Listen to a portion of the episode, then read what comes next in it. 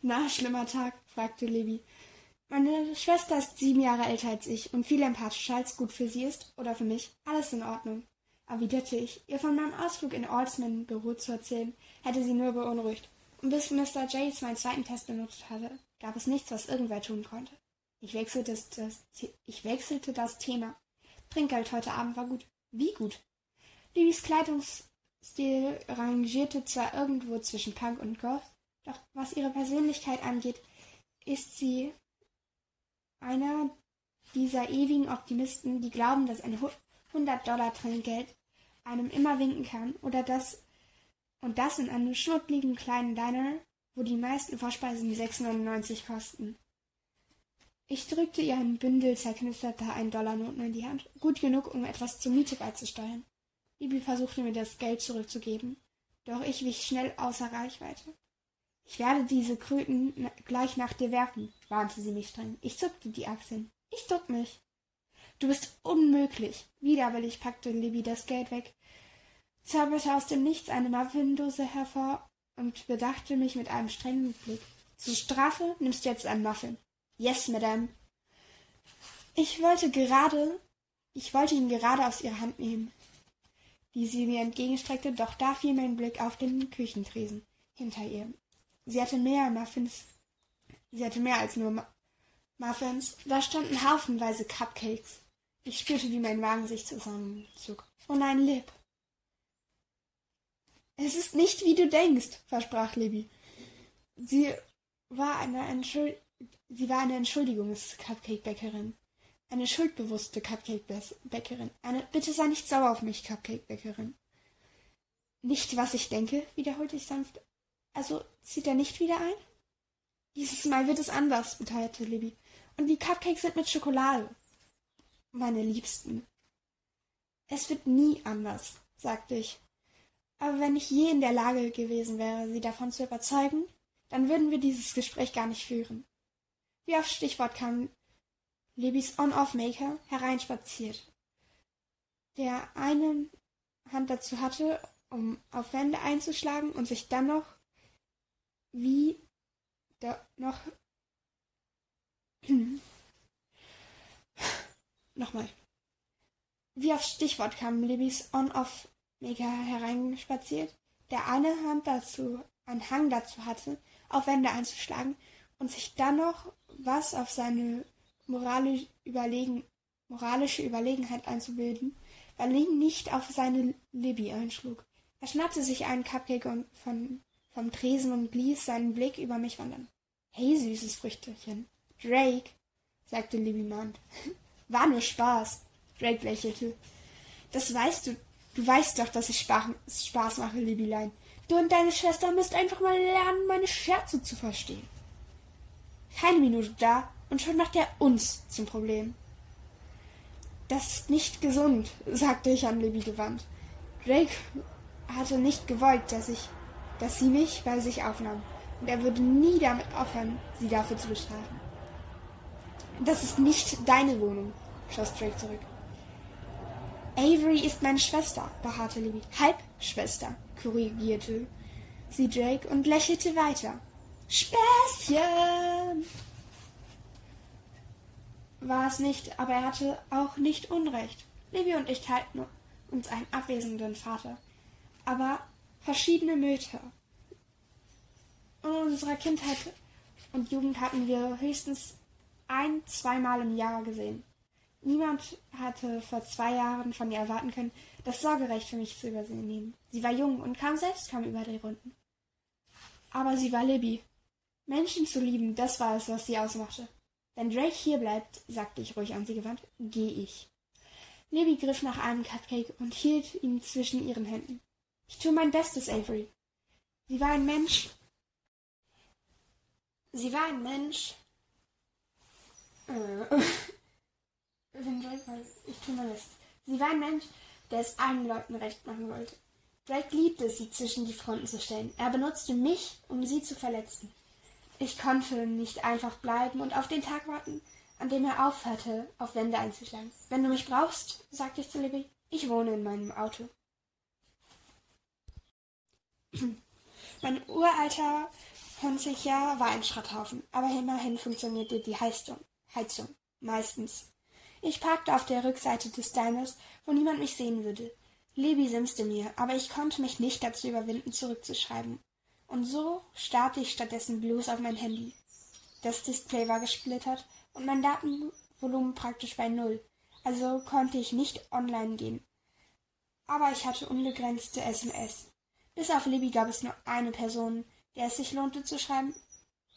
Ich hielt meine Nachrichten an Max kurz und knackig. Du weißt schon, wer ist zurück. Es kam keine sofortige Antwort. Max Eltern waren große Verfechter handyfreier Zeiten und beschlagnahmten ihres öfter mal.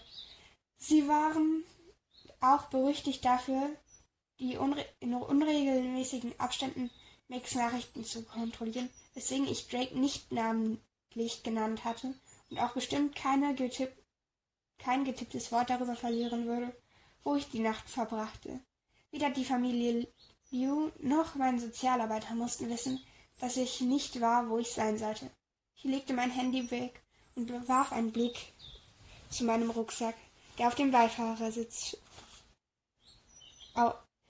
Ich legte mein Handy weg und warf einen Blick zu meinem Rucksack auf dem Beifahrersitz, beschloss aber, der Rest, den, dass der Rest meiner Hausaufgaben bis morgen warten konnte. Eva stellte meine Lehne nach hinten und schloss die Augen, konnte jedoch nicht einschlafen. Daher griff ich ins Handschuhfach und holte das einzig Wertvolle her hervor, was meine Mutter mir hinterlassen hatte. Ein Stapel Postkarten, Dutzende von Karten, Dutzende von Orten, die wir geplant hatten, zusammen zu reisen. Hawaii, Neuseeland, Machu Picchu. Während ich jedes Bild nacheinander betrachtete, stellte ich mir vor, überall zu sein, nur nicht hier. Tokio, Bali, Griechenland. Ich war nicht sicher, wie lange ich so in Gedanken verlore, wie ich mich so in Gedanken verlore, als mein Handy piepte. Ich hob es hoch und wurde von Max Antwort auf meine Nachricht über Drake begrüßt. Dieser Flachfaxer. Und dann, einen Moment später, bist du okay? Max war nach der achten Klasse weggezogen. Der Großteil unserer Kommunikation lief seitdem schriftlich ab. Und vermied, und sie vermied es tunlichst Schimpfwörter zu verwenden, für den Fall, dass ihre Eltern sie lasen. Mir geht's gut, schrieb ich zurück. Das war der einzige Anstoß, den sie brauchte, um mir um auf der Stelle ihren gerechten Zorn zu entfesseln. Dieser verfluchte Vollpfosten soll zur Henne gehen und da bleiben, bis die Eier abfaulen. Eine Sekunde später klingelte mein Handy. Geht's dir wirklich gut? fragte Max kaum, als ich anging. Ich blickte auf die Postkarten in meinem Schoß und die Muskeln in meinem Hals um sich zusammen. Ich würde es durch die Highschool schaffen. Ich würde mich auf jedes Stipendium bewerben, für das ich qualifiziert war. Ich würde meinen Abschluss in einem Fach schaffen, das einen gut bezahlten Job garantierte und es mir erlaubte, aus der Ferne zu arbeiten. Ich würde die Welt bereisen. Ich stieß einen langen, abgehackten Atemzug hervor, bevor ich Max Frage antwortete. Du kennst mich, Maxine. Ich lande immer auf den Füßen. Kapitel 4 Am nächsten Tag zahlte ich den Preis dafür, im Auto geschlafen zu haben. Mein gesamter Körper schmerzte. Außerdem musste ich nach dem Sportunterricht in der Schule duschen, da ich nicht auf die Papiertücher auf der Toilette des Diners sitzen wollte. Ich hatte keine Zeit zum Föhnen, also kam ich mit pitschnassen Haaren in die nächste Stunde. Es war nicht mein bester Look, aber ich war mein ganzes Leben lang mit denselben Leuten zur Schule gegangen. Ich lief quasi unterm Bildschirm. Niemand schaute auch nur hin. In Romeo und Julia, Julia wimmelt es nur so von Sprichwörtern. Kleine knackige Happen, Lebensweisheiten, die Aussagen über die Welt und die menschliche Natur treffen. Meine Englischlehrerin war jung und ernst. Außerdem hatte ich den starken Verdacht, dass sie viel zu viel Kaffee-Intus hatte. Aber jedes Mal, abgesehen von Shakespeare, wer kann mir ein Beispiel für geläufige Sprichwörter nennen. Wer bettelt, ist nicht wählerisch, dachte ich. Und mit wummerndem Schädel, während mir Wassertropfen den Rücken herunterrannen. Not macht erfinderisch. Wenn das Wörtchen wenn nicht wäre, wäre es, wäre mein Vater Millionär. Die Tür zum Klassenzimmer wurde geöffnet. Eine Mitarbeiterin aus dem Sekretariat wartete, bis die Lehrerin sie registrierte und verkündete dann so laut, dass die ganze Klasse es hören sollte. Avery Graham, Graham soll sich im Rektoriat melden. Ich nahm an, es bedeutete, dass ein gewisser jemand meinen Test benötigt hätte. Mir war schon klar, dass ich keine Entschädigung zu erwarten hatte, aber ich hatte ebenso wenig erwartet, dass Mr. Altman im Vorzimmer seiner Sekretärin, der mich dort so strahlend empfing, als hätte ich gerade Besuch vom Papst gehabt. Avery! Sofort stillten, schrillten meine Alarm. Sofort schrillte Alarm in meinem Kopf los, denn niemand freute sich je derartig, mich zu sehen. Hier entlang bitte.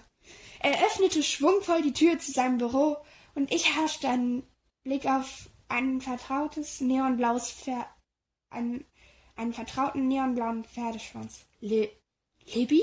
fragte ich. Sie trug ihr ihren Pflegerkittel, Pflegerinnenkittel mit einem aufgedruckten Totenköpfchen und kein Make-up, was darauf schließen ließ, dass sie direkt von der Arbeit kam mitten in der Frühschicht. Dabei spazierten Pflegekräfte eine Einrichtung für betreutes Wohnen nicht einfach mal so aus ihrer, aus ihrer Schicht. es ist was Schlimmes passiert. Ist Dad. Ich konnte mich nicht überwinden, die Frage zu beenden. Ihrem Vater geht es gut. Die Stimme, welche die Worte äußerte, gehörte weder Libby noch Direktor Oldman. Mein Kopf ruckte hoch und ich blickte an meiner Schwester vorbei. Der Sessel hinter dem Schreibtisch des Direktors war besetzt. Von einem Typen, der nicht viel älter als ich war. Was war denn hier los? Er trug einen schnieken Anzug und sah aus wie ein Mensch, der eine, einen Entourage haben sollte. Jedenfalls gestern noch, fuhr er fort, seine tiefe, volle Stimme gemessen und präzise. War Ricky Gambig Gam Grams quicklebendig wohl auf und schlief seinen Rausch sicher im Hotelzimmer in Mitchell, Michigan, eine Stunde außerhalb des von Detroit aus. Ich gab mir Mühe, nicht, ihn nicht anzuklotzen und versagte.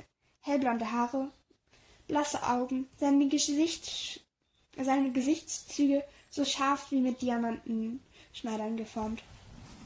Woher wollen Sie das denn wissen? fragte ich herausfordernd. Nicht mal ich wusste je, wo mein Versagervater, der sich geflissentlich um den Unterhalt gedrückt hatte, steckte. Der Junge im Anzug beantwortete meine Frage nicht. Stattdessen hob er eine Augenbraue. Direktor Altman, sagte er, wenn Sie uns wohl einen Moment geben würden. Der Direktor öffnete den Mund, vermutlich um einen Einwand zu erheben, weil er aus seinem eigenen Büro entfernt wurde, aber seine Augenbrauen, aber die Augenbrauen des Jungen hielten sich nur noch ein bisschen höher. Ich hätte, ich meine, wir hätten eine Vereinbarung. Altman räusperte sich. Hm. Selbstverständlich. Und einfach so drehte er sich um und spazierte aus der Tür. Sie schloss sich hinter ihm, woraufhin ich wieder dazu überging, unverhohlen den Jungen anzuglotzen, der ihm aus seinem Reich verbannt hatte. Sie fragten, woher ich wisse, wo ihr Vater sei? Seine Augen hatten die gleichen Farbe wie sein Anzug grau, beinahe silber. Für den Moment wäre es wohl das Beste für sie, einfach davon auszugehen, dass ich alles weiß. Es hätte angenehm sein können, seine, seiner Stimme zu lauschen, wenn da nicht ein Wort gewesen wäre. Ein Kerl, der glaubt, dass er alles weiß, murmelte ich. Ganz was Neues. Ein Mädchen mit rasiermesserscharfe Zunge, gab er zurück, die silbernen Augen auf mich gerichtet, wobei seine Mundwinkel nach oben zucken. Wer sind Sie? fragte ich. Und was wollen Sie? Von mir, fügte ich etwas in mir hinzu. Was wollen Sie von mir? Alles, was ich will, erwiderte er, ist eine Nachricht zu übergeben. Aus Gründen, die ich nicht so ganz fassen konnte, begann mein Herz schneller zu, strafen, zu schlagen. Einen sich auf ganz traditionellem Wege eher als schwier schwierig zustellbar erwies. Das könnte meine Schuld gewesen sein, meldete sich Libby neben mir verlegen. Was könnte deine Schuld gewesen sein? Ich drehte mich zu ihr um, froh darüber, dass der Blick von Grauauge, froh darüber, den Blick von Grauauge lösen zu können, wobei ich gegen den Dranhang kämpfen musste, gleich wieder hinzustellen.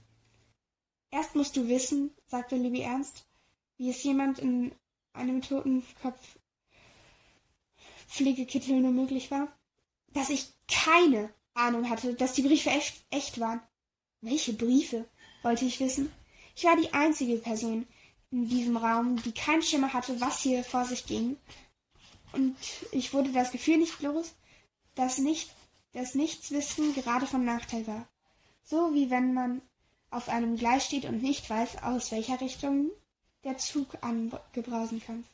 Jene Briefe, sagte der Junge im Anzug, wobei mich seine Stimme wieder sanft umfing, welche die Anwälte meines Großvaters seit nunmehr drei Wochen per Einschrieb an ihren Wohnort schicken. Ich dachte, es wäre eine Betrugsmasche, sagte Libby zu mir. Ich versichere Ihnen, erwiderte der Junge geflissentlich, das sind Sie nicht. Ich war klug genug, um nicht auf die Versicherung gut aussehender Typen zu geben. Lassen Sie mich nochmal beginnen. Er verschränkte die Hände vor uns, wobei der Daumen seiner rechten sanft über die Manschetten seiner linken Handgelenke strichen. Mein Name ist Grayson Halfthrone. Ich bin im Auftrag von MC Namara Ortega Jones, einer der Dallas anlässigen Anwaltskanzleien, die den Nachlass meines Großvaters verhalten. Graysons blasse Augen begegneten meinen. Mein Großvater ist Anfang des Monats von uns gegangen. Eine gewichtigte Pause. Sein Name war Tobias Hawthorne. Grayson beobachtete aufmerksam meine Reaktion oder genauer den Ausbleibenden einer solchen. Sagt der Name Ihnen irgendwas? Und da war es wieder, dieses Gefühl, auf dem Gleis zu stehen. Nein, erwiderte ich. Sollte er? Mein Großvater war ein sehr vermögender Mann, Miss Grams, und wie es erscheint, wurden neben unseren Familien und den Leuten, die seit Jahren für ihn arbeiten, Sie in seinem Testament erwähnt. Ich hörte, ich hörte die Worte, konnte sie nicht begreifen. Seinem, und jedoch nicht begreifen, seinem, was? Seinem Testament, wiederholte Grayson, wobei ein mattes Lächeln über seine Lippen huschte. Ich weiß nicht genau, was er ihnen vermacht hat, aber Ihre Anwesenheit ist bei der Verlesung des Testaments erforderlich. Wir schrieben, wir schreiben Sie nun seit Wochen, wir schieben Sie nun seit Wochen vor uns her. Ich war kein begriffsstutziger Mensch, aber Grayson Halfthrone hätte genauso gut Schwedisch sprechen können. Warum sollte Ihr Großvater mir was vermachen? Fragte ich. Grayson erhob sich. Tja, das ist die Frage der Stunde, nicht wahr? Er trat hinter dem Schreibtisch hervor, und plötzlich wusste ich ganz genau, aus welcher Richtung der Zug angeradelt kam. Aus seiner. Ich habe mir die Freiheit genommen, Reisevorkehrungen für sie zu treffen.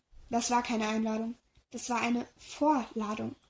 Wie kommen Sie überhaupt auf die Idee, begann ich, doch Lizzie, Lizzie, Libby schnitt mir das Wort ab. Super, sagte sie, betrachtete mich mit einem eindringlichen Seitenblick. Grayson schmunzelte. Ich werde Ihnen beiden einen Moment geben. Seine Augen verweilten etwas zu lange auf meinen als angenehm. Dann ohne ein weiteres Wort stolzierte er zur Tür hinaus. Levi und ich schwiegen noch ganze fünf Sekunden, nachdem er fort war. Krieg das jetzt nicht in den falschen Hals, flüsterte sie. Aber ich glaube, der Typ könnte sowas wie Gott sein. Ich schnaubte. Ja. Dafür hält er sich ganz bestimmt. Nun, da er weg war, fiel es leichter, seine Wirkung auf mich zu ignorieren. Was für ein Mensch verfügte bitteschön über so eine absolute Selbstsicherheit. Sie zeigte sich in jedem Aspekt seiner Haltung. und Wortwahl in jeder Interaktion. Macht war für diesen Typen eine schlichte Lebenstatsache, sowie die Schwerkraft. Die Welt beugte sich dem Willen von Grayson Hawthorne. Was, Ge was Geld ihm nicht kaufen konnte, das besorgte er sich mit seinem Wasch. Das besorgte ihm wahrscheinlich diese Augen. Fang nochmal von vorne an, sagte ich Levi, und lass nichts aus. Sie fummelte an den pechschwarzen Spitzen ihres blauen Pferdeschwanzes herum. Vor zwei Wochen trudelten plötzlich diese Briefe ein, bei uns ein und adressiert an dich. Ich dachte, sie wären eine Masche. So wie diese E-Mails, die behaupten, von einem ausländischen Prinzen zu kommen. Warum sollte dieser Tobias Halperon, ein Mann, den ich nie getroffen habe, von dem ich nie auch nur etwas gehört habe, mich in seinem Testament bedenken? fragte ich. Ich weiß es nicht, sagte Libby, aber das, sie deutete in die Richtung, in der Grayson verschwunden war, war keine Masche. Hast du gesehen, wie er den wie er Direktor Ortman abgefertigt hat? Was meinst du, wie dieser Ver wie diese Vereinbarung zwischen den beiden aussieht? Ein fettes Schmiergeld oder eine Drohung? Beides. Ich kniff, ich verkniff mir die Antwort, zog mein Handy hervor und verband mich mit dem Schul-Wi-Fi. Eine Suchanfrage später lasen wir beide schon eine Nachrichtenschlagzeile. Bekannter Philianothrop stirbt mit, sieben, mit 78 Jahren. Weißt du, was Philianthrop heißt? fragte Libby, ernst. Es heißt reich. Es heißt Wohltäter, der für eine gute Sache spendet, korrigierte ich sie. So, reich. Libby betrachtete mich mit einem Blick. Was, wenn du die gute Sache bist? Die würden doch nicht von den Enkel von diesem Typen losschicken, um dich zu holen, wenn er dir nur ein paar hundert Kröten hinterlassen hätte. Wir müssen hier von Tausenden ausgehen. Du könntest reisen, Avery. Du könntest das Geld fürs College zurücklegen oder dir ein besseres Auto kaufen. Erneut spürte ich, wie mein Herz schneller zu schlagen begann. Warum sollte ein wildfremder Mann mir etwas wieder hinter mir etwas hinterlassen? wiederholte ich abermals, wobei ich den Drang widerstand, mich auch nur eine Sekunde irgendwelche, irgendwelche, irgendwelchen Tagträumen hinzugeben. Denn wenn ich erst mal damit anfing, war ich nicht sicher, ob ich würde aufhören können. Vielleicht kannte er deine Mom, mutmaßte Libby. Ich weiß es nicht. Aber was ich weiß, ist, dass du zu dieser, dass du zu der Verlesung dieses Testaments gehen musst. Ich kann nicht einfach weg, erinnerte ich sie. Und du auch nicht. Wir würden beide bei der Arbeit fehlen. Ich würde Unterricht verpassen und doch, wenn schon nichts anderes, so würde ein Ausflug immerhin Lady, Libby von Drake wegbringen. Sei es auch nur für eine kurze Zeit. Und wenn das alles echt ist.